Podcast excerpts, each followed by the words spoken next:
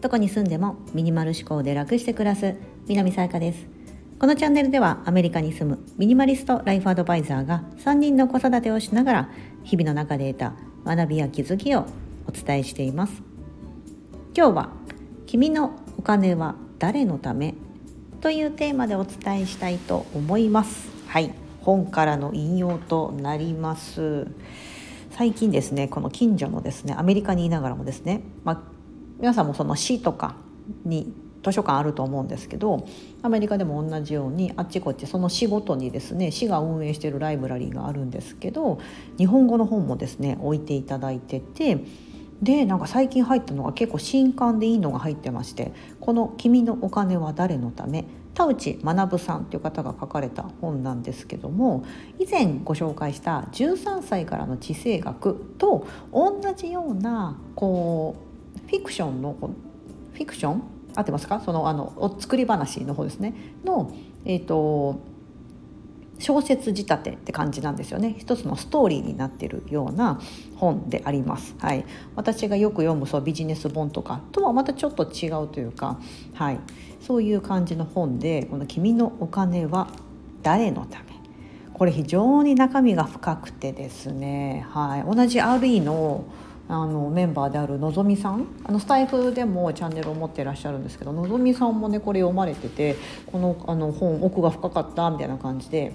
うん、多分子供と一緒にぜひ読みたいなみたいな感じの本です。どちらかというとあの要は中学生とか高校生ぐらいからえーと、読めるというのはここに出てくる主人公の男の子は中学生なんですよね。うんなのでそういったまだ社会には出ていないんだけどもこれからみたいな感じのあ高校生だったかな今回の子は。ごめんなさい。何歳の男の子が出てくるんだったかな。あ違う違うやっぱり中学生だ。中学2年生の男の子なのではい。さあこのお話なんですけどもお金とはそもそもみたいなところだったり社会でそのお金のその価値だったり存在とかそういったのを考えさせられる本です。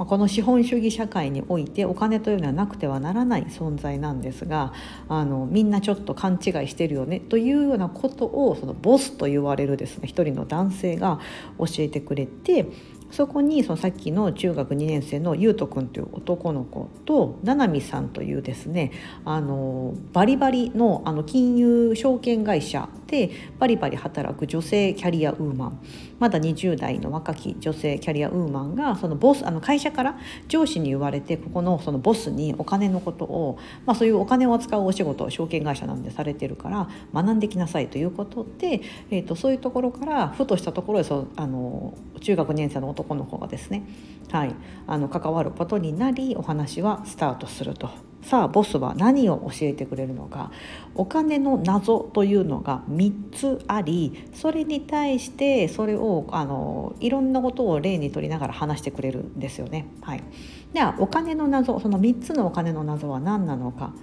まず1つ目。お金自体には価値がない。2つ目。お金で解決できる問題はない。3つ目。みんなでお金を貯めても意味がないというようなですねえー、って思うじゃないですか。ちょっと解説していきます。ちなみにこれうん答えが導き出せるわけではないんですよ。でこここの本を読んだからといってお金の運用がうまくなるとか自分のお金が増えるとかそういったことも一切ないんです。なんというかこう答えはそれぞれみんなの中にあるよねというようなのを問いかけるような本ですのでお金のノウハウ本ではないんです。なんですけどもものすごく本質的であり確かにそうだと、うん、そのお金の奴隷についついなりがちじゃないですかっていうことを問いただしてくれるような本ですのでちょっと私の方私なりの解釈をお伝えしますね。はい、あのというのはねあのお話で成り立ってる本なのでそのさっきの今言った3つの謎に関してもこういろんな角度からそのお話を例に取りながらシチュエーションを例に取りながら話すのでそれ全部話すとですねあのめちゃめちゃ長くなるでもそれを理解するとあそっかそういうことかっていうのが分かるようになってる本なんですよねだからねすごいこれスタイフで話すの難しいなと思って 読んだ後2週間ぐらいちょっと放置してしまいました。なんですか？ちょっと私なりにちょっとまとめて話します。はいまず1つ目のお金自体には価値がない。これはどういったことかというとピンときた方もいるかもしれませんが結局お金というのはただの紙切れだよ。ってよく言いません？よく言いません？これ。ね。であのみんながこのこのお金には1万円の価値があるって信じてるからその1万円札と1万円の価値があるものを交換できますよね。うん。でも元を正せば確かにお金自体はただの紙切れなんですよね。造幣局で日本だと造幣局で印刷されたお金という名前のただの紙切れなんですよねぶっちゃけノートの紙と多分さほど原価的なものは変わらないんじゃないかと。うんまあ、確かにそうですよね。これは要はその信用経済的なことでお金これには1枚の価値があるというのを人間がみんな信じてるから私は今アメリカに住んでるのでアメリカの100ドル札は、まあ、日本円で言ったら、えー、と1万4,000円ぐらいの価値があるっていうふうにみんな信じてるからそのお金を持っていればそれと同等の価値があるものと交換できる。うんになります。はい、で、えーと、年間であのすごい数のお金って実は燃やされてるんだよと。だからお金は増えたり減ったりしてないんだよ全体で見ればねってことがあのちょっとびっくりの事実その中学生のね優斗君にとってびっくりな事実でお金はあのお金がみんながこう困るなくなってきたらお金すればいいじゃないですかと、うん。ね、やっぱ紙っていうのが分かってるからお金が増えればそれだけそのお金を受け取って買える人が増えるから経済が豊かになるんじゃないかとかお金に困る人がいなくなるんじゃないかって子供では確かに考えると思うんですよね。うん、なんですけどもそれはできないんだよと、うん、それをしてしまうと経済が破綻してしまう。ということが、まあ、あの次にも続いていくんですけどこれはこう何ですかねあのギリシャだったかな。あの私たちが生きてる中であったのが一旦ギリシャがあの国として破綻しかけたことがあったのは、えーと、大規模なインフレみたいなあのそういうのがあって、うんと、要はお金をすぎすりすぎるとそういうふうになる。要はお金が増えるとですね結局物の価値があのもおかん、えーと、物がの値段が上がる。そうすると,、えーと、どれだけお金を持ってても買えるのがお水1本しか買えないとか、うん、10万円かかるお水10万円もするお水が出てくるみたいな。そういったことがその社会全体として起きてきてしまうと、うん、だからあのお金をたくさん吸ったからといってそのけあの国としては解決することができない、うん、経済を解決することができないっていうのはあのちょっとまあ大人で勉強していればなんとなくわかるかなというふうに、うん、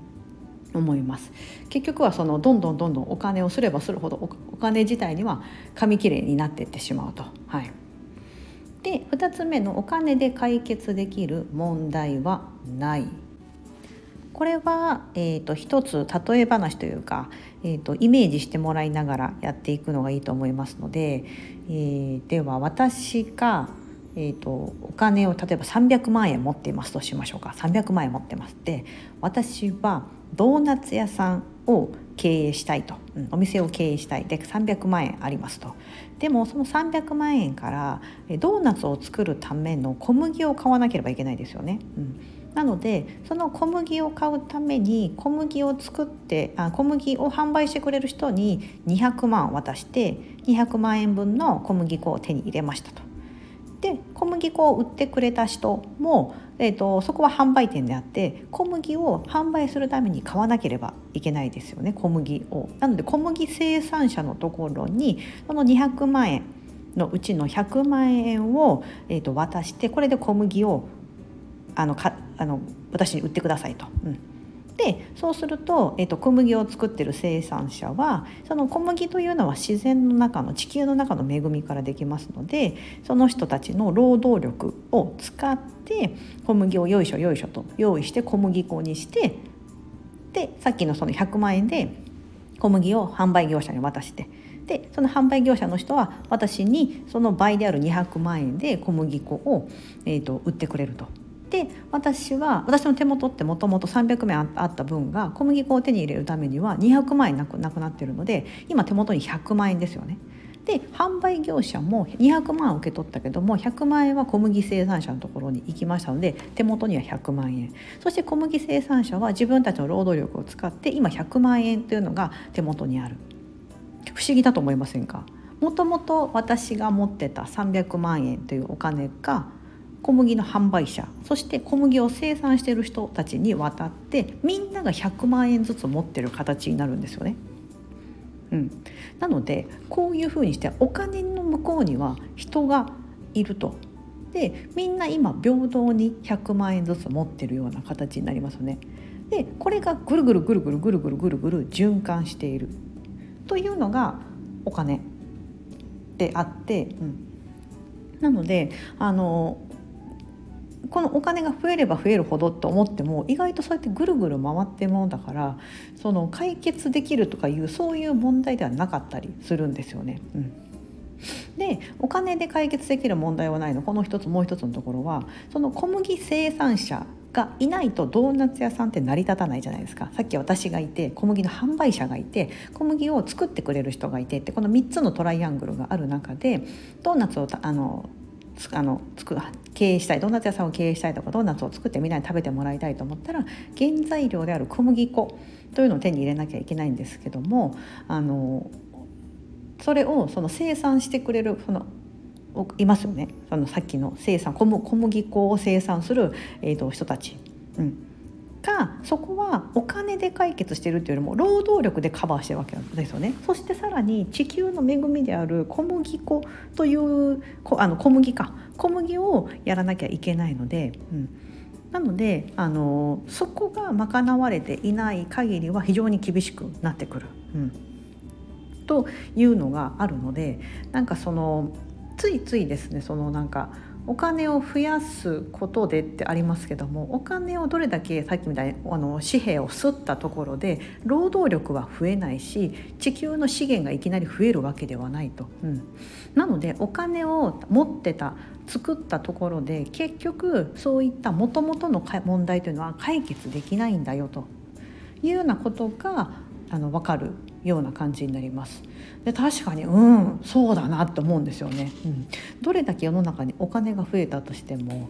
うん、解決できるそこのあの例えば地球をなんだろう解決できるとか、ね、その労働力をみたいなところにはなかなか難しいだなとうん。確かにと。なんかこれすごい大きな視点で考えているので一個人で考えるとなんかちょっとうんって腑に落ちないなってところあるんですけど全体的なところを見ていくと確かにそうだなっていうのが思うんですよね。うん、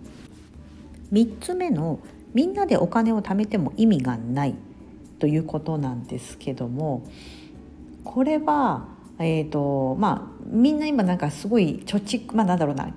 備えあれば憂いなしじゃないですけど未来のためにお金を蓄えているでそれには全く意味がないんだよみたいなことをこれも大きな視点から言うと確かにそうだなって思うことがあるんですよね。うん、それはなぜかというといくらたくさんお金を握りしめてお店に行ったりとか何か買いたいと思ってると。うん、で、まあ、溜め込んでるからでいつかそれを使う時が来るじゃないですか。でもそのいつか使う時というか時にそこにあのそれを売ってくれる人がいなければそのお金っていうのはさっき言った紙切れ同然なわけですよね。うん